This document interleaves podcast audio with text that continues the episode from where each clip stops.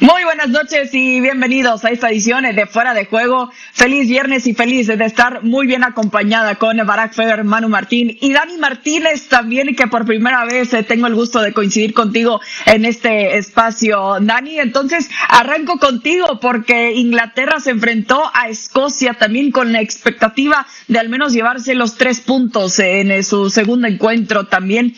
¿Qué le faltó al equipo de Gareth Southgate para al menos abrir el marcador. Hola, qué gusto saludarte, Cris. Un abrazo también para Manu, para Barak, es siempre un gusto estar en fuera de juego. Eh, yo creo que le faltó básicamente ideas, una, una, idea que debe partir desde el banquillo, desde el entrenador. Eh, no encontró nunca la posición entre líneas, es verdad que encontró un, equipo enfrente muy compacto, muy, muy sólido, que no se arriesgaba eh, eh, a nada si no, tenía la seguridad de que podía llegar a, una cierta altura del campo, sino después replegaba con orden y en modo compacto. Eh, pero le faltó, con la jerarquía que tiene de jugadores, le faltó imaginación para trabajar entre líneas, para meterse en cada una de las de, las posibilidades que tenía con los nombres. Eh, eh, si uno va a mirar cómo anduvo el partido, tuvo una, dos posibilidades, no más que eso, Inglaterra como para claramente sacarle ventaja. Yo creo que fue un empate justo por impericia de Inglaterra, por gran orden e inteligencia táctica de Escocia.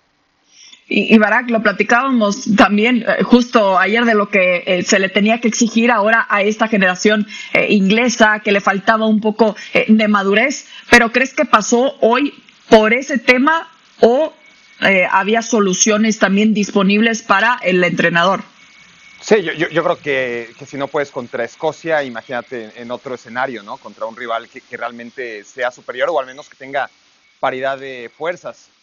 Le faltaron muchas cosas a, Inglaterra, empezando por ritmo. El partido es el típico al que Inglaterra y a las selecciones no tan buenas se, la atraganta, ¿no? sobre todo lo vemos a nivel selecciones. Eh, una selección bien parada, ordenada, que cede la iniciativa, pero que con el balón eh, lo hace bien. Es decir, tampoco es que Escocia fue como Suecia contra España, por ejemplo, ¿no? que, le dijo, atácame cuantas veces quieras, que, yo aquí me voy a encerrar. Pero cada vez que un equipo bueno, pero no tan bueno como es Inglaterra, tiene este tipo de rivales que les den iniciativa, les cuesta trabajo. Y al final, si analizas el partido, yo, creo que concluyes que Escocia tuvo mejores oportunidades que Inglaterra. Increíblemente, con las poquitas que tuvo Escocia, creo que estuvo más cerca de, meter el gol que Inglaterra. Tuvo que, que, salvar, por ejemplo, una James en la línea de gol. Y, Escocia hace un buen partido. O sea, Escocia hay que ver las limitaciones que tiene, ¿no? y, es un partido que va de más a menos, un partido que empieza muy emotivo, que, hay mucha expectativa, los himnos, una ceremonia preciosa. El primer tiempo ya no fue tan bonito como los himnos, pero estuvo bien, tuvo, tuvo cierta emoción. Y el segundo tiempo, no sé qué opinan ustedes, amigos, pero, fue terrible. Era insostenible el espectáculo en el segundo tiempo. Manu, a ver qué piensas. ¿Qué tal? ¿Cómo estáis? Un saludo para todos. Bueno, yo pienso que lo primero que ha sucedido en este partido es que algunos han minusvalerado a, a Escocia. Si vamos repasando la alineación de Escocia y nos vamos fijando en nombres y de dónde vienen y en qué equipos están jugando, yo creo que Escocia tiene mejor equipo del que se pensaba antes de enfrentarse a Inglaterra. Eso lo primero. Creo que Escocia ha sido muy inteligente, que con sus armas ha sabido dominar a Inglaterra. Es decir, te doy el balón, como decía Barak, pero en cuanto puedo te hago daño. Y si no te hago daño, por lo menos mando el balón lejos para que me dé tiempo a mí a replegarme y esa línea de cinco atrás con cuatro por delante muy juntita, eh, ya he visto que no, que no me puedes desbordar por ahí. Y luego la sensación que me deja después de dos partidos Inglaterra, que de como que se va desinflando las expectativas que había puestas en, en el equipo inglés. Tiene suficientes delanteros como para hacer daño, o por lo menos eso era lo que esperábamos, y sin embargo no se ha visto todavía nada ni de Harry Kane, ni, bueno, Foden hoy me, me, daba la sensación de estar viendo al pequeño Gascoigne por aquello del pelo blanco y la soledad que ha tenido ahí arriba. Y, no entiendo por qué no juega Sancho. Esa es una de las eh, cosas que más me intrigan de esta Inglaterra y que me da que pensar que en contra de lo que suele suceder en las primeras fases, que se va de menos a más, Inglaterra está como desinflándose en los dos partidos que lleva. Vamos a ver qué sucede en el tercero, pero a pesar de ganar a, Croacia y, sobre todo en el día de hoy, no me convence para nada a un equipo en el que yo había confiado mucho desde la llegada de Southgate y cómo lo estaba haciendo. Y, algo en los técnicos, que, está claro que no vemos el resto de, gente que no estamos tan preparados, pero desde la trinchera, ¿no? desde nuestras incapacidades para analizar rendimientos de ciertos futbolistas comparado con, con los técnicos, que, que a eso se dedican, eh, uno realmente no puede entender que gente como Raheem Sterling, con todo el pasado que tenga, con todo el potencial que tiene, con todo lo buen jugador que sabemos que es, pero también con el nivel que ha exhibido durante todo el año con el Manchester City, es tremendo que con ese talento que tiene Inglaterra, ya mencionaba Manu a, Sancho como primer damnificado, pero hay un montón de oportunidades para otros futbolistas ante la baja de juego de, de Sterling. Y es que Sterling, vamos a ver, cada balón que toca lo hace peor, ¿no? Es decir, cada oportunidad en la que Sterling tiene una jugada para avanzar en tres cuartos, decide mal, toca una de más, se equivoca, se tira en el área para, para fingir una falta y realmente estropea las pocas oportunidades que podría empezar a gestar Inglaterra. Yo, yo, no entiendo su titularidad, no la entendí en el Manchester City en los últimos meses y sobre todo en la final de la Champions y, y sigo sin entender en la selección. Barak, pero tú que tienes experiencia, ¿puede ser que lleguen un poco cansados a, este tipo de torneos eh, debido a la exigencia y lo largo? Eh, no, pero, pero ellos eh, en eso están hablando de Sterling que ha jugado toda la temporada hasta la final de Champions. Eh, me da la sensación como que arrancan los cuatro tiempos que hemos visto arrancar, Inglaterra arranca con todo, los primeros cinco minutos parece que es la Inglaterra que pensamos que va a ser y después se va, como dijiste tú, Manu, desinflando, eh, como perdiendo aire, como perdiendo, como así. Dani, entonces, a, ti, ¿a ti no te sorprende ver a Inglaterra así entonces? No, me sorprende, sí, porque por la calidad, por el peso específico, pero trato de encontrar un motivo, una justificación, y como siempre inician cada uno de los, los tiempos, cuatro tiempos que lo hemos visto iniciar, inician muy fuerte, inician bien, los primeros cinco minutos y después se desinflan, digo, no tendrá que ver con lo físico, con la exigencia de la propia liga, no lo sé, es un signo de pregunta que pongo. Pero, por eso mismo, es decir, si, si, Sterling no está bien, tienes a Sancho, y si Sancho no, tienes a, a Grealish, y si Grealish no, tienes a Rashford que entró por Kane, y también Kane está muy lejos por ahora del nivel acostumbrado, tomando en cuenta también que, está teniendo partidos muy difíciles Harry Kane y no podemos señalarle. Opciones le sobran a Inglaterra, ¿no? Si, si está cansado Sterling, pon a otro. De todas maneras, antes de cerrar este partido, a mí, a mí lo que me gustaría añadir es em, eh, esto de que pasen prácticamente los tres, eh, eh, los tres primeros, que, va a ser lo más normal, le va a dar muchas opciones a Escocia de, poder pasar. Luego puede perder con Croacia y quedarse fuera en, el último partido. Pero cuidado con, las ideas que, aporta este equipo, el equipo escocés, que como se meta en octavos de final, le puede complicar la vida a cualquiera. Lo ha hecho con Inglaterra, le hemos visto también en el primer partido hacerlo cuidado, que me da a mí la sensación de que Escocia es un equipo muy bien trabajado, de los que cuando, si consiguen pasar la primera fase, que es, que es lo más difícil para este eh, tipo de equipos, cuando llegan a una fase eliminatoria, son de los que al menor descuido del rival, por muy bueno que sea, eh, les, hace llegar lejos. Estoy recordando a Gales en la última Eurocopa, por ejemplo, ¿no? que, no, no, apuntaba, no apuntaba y se plantó en semifinales. Cuidado con esta Escocia. ¿eh? no quiero decir con esto que Inglaterra haya jugado bien y se haya encontrado con un rival duro. Se ha encontrado con un rival muy duro, pero tampoco es que haya hecho el partido de su vida los ingleses hoy. Sí, que, que, puede desesperar un poco al rival, liderado por supuesto por alguien con bastante experiencia. desesperó, por ejemplo, a España. Sí. Eh, no, es que eh, te desespera y además te ataca eh, sabiendo tus debilidades, que es lo que ha mostrado. 100% liderado por Andy Robertson también ahí como el capitán. Bueno, vemos el resto de los resultados del día. Croacia igualó uno por uno frente a República Checa, mientras que Suecia derrotó por la mínima a Eslovaquia gracias al penal de Emil Forsberg en el arranque de la jornada de este viernes. Vaya jornada que nos toca también el día de mañana, arrancando con eh, Portugal contra Alemania también, eh, en lo que vimos del partido contra Hungría versus lo que vimos de parte de Alemania contra Francia. Barak, ¿qué tipo de choque esperas también de parte de portugueses y franceses? Partido cerrado. Todos los partidos de Portugal son cerrados. No importa si uh contra Islas Feroe o contra Alemania. Eh, podemos adivinar que ser un partido cerrado y, lo va a hacer. ¿no? Todos los encuentros de, Portugal son así, son trabajados. Creo que Portugal es equipo que, que, está para ganar el encuentro, no con facilidad, por supuesto, pero sí me parece a mí que, el momento de Alemania, no solo por lo que vimos contra Francia, que a diferencia de muchos otros, a mí me parece pobre en general, eh, no creo que haya competido contra Francia. A mí me dejó la sensación de ese partido de que Francia jugó con Alemania más de jugar contra Alemania e hizo estrictamente lo necesario para ganarle y, además ser mejor en todas las líneas. Más allá de lo que digan las estadísticas, eh, las sensaciones de juego son esas. Pero no solo por eso, eh, porque obviamente sería injusto juzgar a Alemania solamente por un partido en el que además se enfrentó al mejor equipo de Europa. Pero si analizamos lo que ha sido Alemania desde la eliminación catastrófica en el Mundial de Rusia 2018, nos hemos topado con que no hay ninguna evolución, al contrario, descalabro tras descalabro, ridículo tras ridículo, porque después de quedar fuera de, la fase de grupos del Mundial, llega el partido contra España y España les mete seis goles. Y no es una España, como hemos visto, eh, para nada impresionante, no es la España de, de, otros tiempos. Y aún así España parecía la mejor España, ¿no? Parecía que regresaba cuando no, en realidad se encontraba con una Alemania muy pobre, con muchas dudas, que cambia demasiado y que no encuentra la brújula. Y, antes contra Países Bajos, que tampoco tiene nada, ¿no? tampoco es un país que, ahora mismo tenga la mejor generación de futbolistas de su historia, ni mucho menos. El equipo, entonces dirigido por Kuman, les mete cuatro goles. Y, luego lo de Macedonia, o sea, Macedonia camino a la Copa del Mundo también te gana.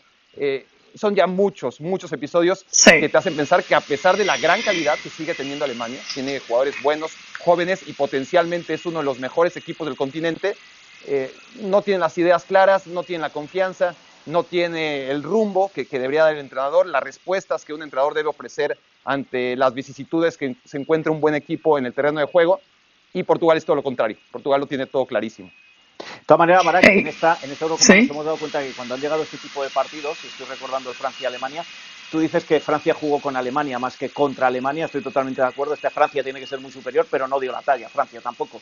Mm. Yo tengo la sensación de que este partido no va a ser tan cerrado y que, y que va a ser eh, mucho más abierto, aunque la superioridad de Portugal por el interés que tiene Portugal de dar un golpe en la mesa en este grupo, donde eh, se, ha llegado a poner en duda, ¿no? Venían los alemanes, pues, siempre el fútbol con Alemania es generoso, venían los franceses, los franceses son el mejor equipo ahora mismo porque son los campeones del mundo y Portugal, por lo que llega, eh, está deseando como dar un golpe en la mesa y decir, bueno, señores, sí, ganamos a Hungría, nos lo pusieron difícil, se cerraron atrás, pero ahora me voy a enfrentar a una Alemania que por mucho que venga en horas bajas no deja de ser Alemania.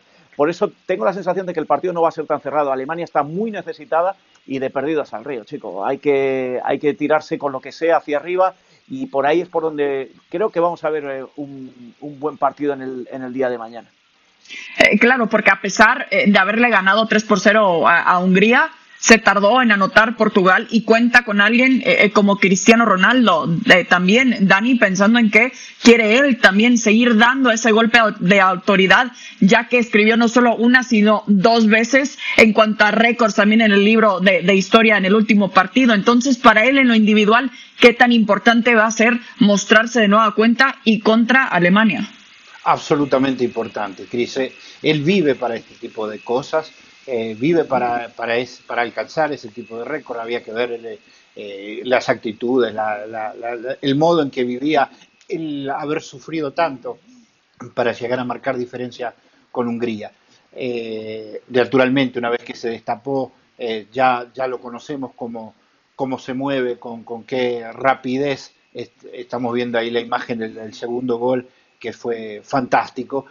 Yo creo que esa inyección de, de confianza que ha ganado todo el equipo después de tanto sufrimiento contra Hungría, un sufrimiento que creo no habían puesto en los papeles, eh, seguramente los va a fortalecer. Eh, para Cristiano Ronaldo, eh, este tipo de competiciones, este tipo de citas, esta posibilidad de seguir creciendo en, su cuenta personal de récords es el aire que alimenta sus pulmones, es, es es lo que él necesita, es lo que él quiere, es estar en el centro del mundo como a él le gusta, con todas las luces puestas, y entonces va a estar allí aferrado a esta posibilidad sin ninguna duda. Creo que vamos a ver un gran, un gran partido porque eh, coincido eh, con Barak y con Manu, eh, Alemania tiene todavía para buscar en el fondo del barril, para sacar alguna cosa, para tener algo de personalidad y algunas figuras eh, posee como para que, a pesar de no tener un funcionamiento coral, pueda encontrar a través de una individualidad poner en dificultad a Portugal. Claro, porque lo que platicó Tony Cross también concluyendo eh, después de esa derrota frente a Francia es que no jugaron del todo mal. Eso es la impresión que él tuvo. Solo fue esa jugada desafortunada que cae en el autogol también de Mats Hummels. Pero eh, hablando de Francia también, ahora se enfrenta a Hungría. Eh, Marak, parece que no, no se le puede complicar tanto este rival, pero ¿por qué los de Didier Deschamps tienen que mantener sus pies sobre la tierra? Bueno, porque enfrentan a un cuadro que ya demostró contra Portugal que, puede ser muy competitivo, que el jugar en un escenario lleno en, en, estos tiempos, lo que antes era una obviedad, ¿no? Enfrentar a un equipo local en un gran evento era un escenario formidable. Ahora es un escenario extraordinario, ¿no? Por enfrentar a, a un rival, aunque sea de un nivel flojo como es Hungría, pero en un escenario como, como el Estadio Budapest y totalmente abarrotado pero este efecto del primer partido creo que lo va a perder Hungría, ¿no? Y, Hungría le duró 80 minutos el encanto y aunque lo va a volver a intentar, va a ser muy complicado. Eh, decía Tony Cross, ¿no? Como, como parafraseabas que, que, solamente fue esa jugada del autogol. No, no, no, no fue solamente esa jugada del autogol. En la estadística sí, pero, pero si recordamos el partido, más allá de las sensaciones de, de partido en general, fue la del gol, fue la de Kylian Mbappé, que ya se lanzaba a toda velocidad al área, y Hummels con una barrida que para mí era penal dentro del área, evita ¿no? por, por milímetros el gol de Kylian Mbappé, y fue el golazo de Kylian Mbappé, que al final también por, por una flexión de rodilla resultó que estaba en fuera de juego, y fue el gol de Benzema, que también había sido un golazo y que también marcado el fuera de juego. Sí, Barak, pero, Barak, las sensaciones sí, sí, fueron pero, que Francia pero, en todo momento... Pero cuando voy a mirar la clasificación y los resultados veo 1-0. Eh, No, decir, mira, España tuvo 200 y Morata falló una, No, otra la falló Daniel. pero- no- es pero que no es que vale, no vale lo que estás diciendo porque al final No, no, sí vale mí porque- porque además de que me ganó- convenció. No, porque además de que ganó, hizo justo lo necesario para, en caso de ¿Tú que no crees? hubiese tenido ese gol, ese autogol, o sea, no podemos decir que, que- que ganó por fortuna por un autogol, como, como dice Tony Cross. No, ganó porque fue mejor en todas las líneas que, que Alemania. ¿Me convenció? ¿Me, me- me pareció una Francia formidable? No. ¿Me pareció una Francia formidable en uno de todos los partidos que jugó en el Mundial de Rusia? Tampoco. No, en ninguno de los siete, Manu. Y fue campeón del mundo. Ya, pero lo que te quiero decir es que, eh, eh, igual que hablábamos antes de Inglaterra, ¿eh? A mí, de momento, estos super favoritos no me han convencido. Me han convencido más los que venían en la cola, que venía Italia, venía Holanda y, o Países Bajos, como se dice ahora, y, me han convencido mucho más que los, que super favoritos. Y es que ni siquiera Portugal, que, tuvo que esperar el 24, pero ganó 3-0. Yo creo que mañana hay dos cosas. Primero, no creo nada en esta Hungría, me parece un equipo malo y aburrido por mucho que juegue en casa y, juegue con, con todo el público a favor. Y creo que Francia, pero a la vez creo que Francia va a sufrir. Va a sufrir porque le, le va a pasar lo mismo que a Portugal, se le va a echar atrás, van a juntar muchísimo las líneas, van a renunciar absolutamente al ataque y van a esperar, a esperar a ver si cazan alguna y si no, el empate a cero es el mejor resultado que puede sacar mañana Hungría. Y ahí Francia, si vuelve a hacer lo que hizo con Alemania, lo va a tener más difícil que con Alemania, porque Alemania al final se te abría, al final te iba a buscar las contras, al final te iba a buscar con su juego, te iba a buscar eh, el- la portería contraria. Y sin embargo, Hungría no va a hacer eso. Con lo cual, tengo la sensación de que mañana Francia lo va a pasar mal y se le va a atragantar el partido.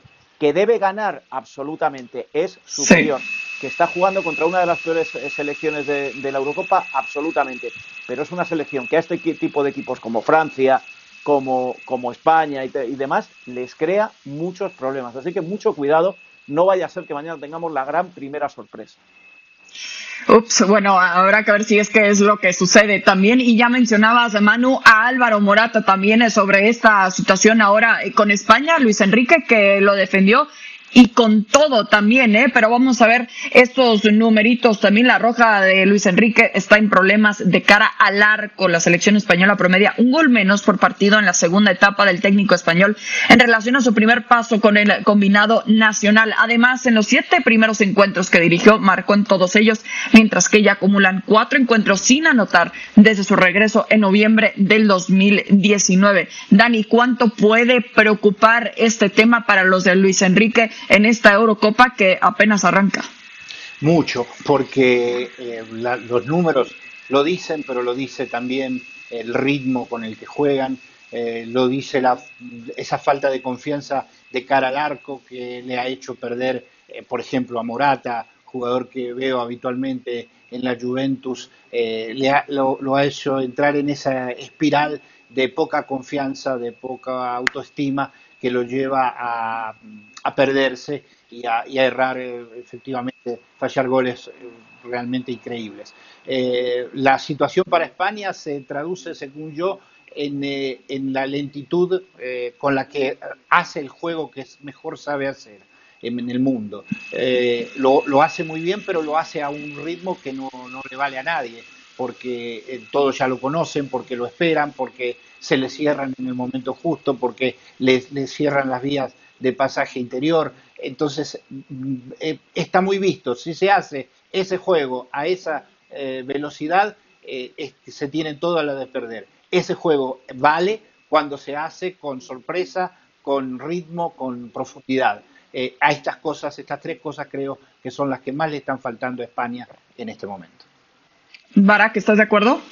Sí, porque además no es esta España, es la España de, toda la vida post 2014, ¿no? E, e, es España que tuvo un ciclo tremendo, pero que ese ciclo increíble y más largo que el de cualquier selección en la historia, ¿no? De, éxitos, de dos Eurocopas y de un Mundial uno tras otro.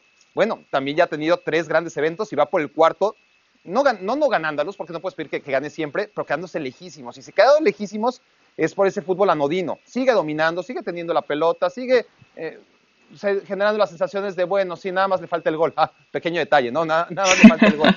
Eh, Casi nada. Le, falta talento, le falta mucho talento a esta selección española, que sigue teniendo muy buenos futbolistas, sobre todo en medio campo.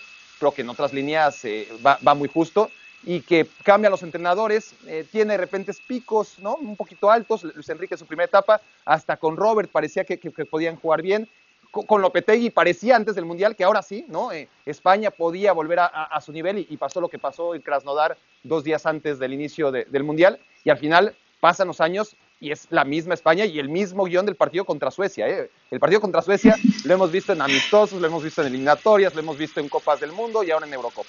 No, no. Venga, Manu. No, no, es que no puedo estar de acuerdo. Pues, mira, estoy de acuerdo. Eh, España jugó eh, la eliminación en Rusia, fue anodina, pase, pase, sin oportunidades. España no tiene el talento que tuvo en aquellos tres grandes eventos, dos Eurocopas y un Mundial. De acuerdo. España sigue haciendo el mismo juego. De acuerdo, pero con un matiz.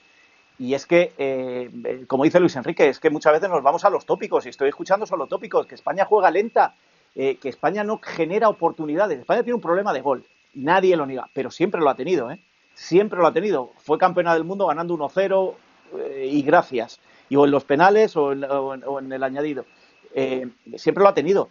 Pero España, el otro día contra Suecia, un equipo aburrido, rocoso, insoportable de ver, le creó tantas ocasiones como no había creado nunca en los últimos grandes eventos que había jugado España en su primer partido. Es que se nos olvida, es que, ¿sabéis lo que pasa? Que se ha generado una corriente de opinión en los medios de Madrid, sobre todo, en contra de Morata, se ha creado esa corriente de opinión que parece que Morata tuvo 10 y falló las 10. No, señores, no.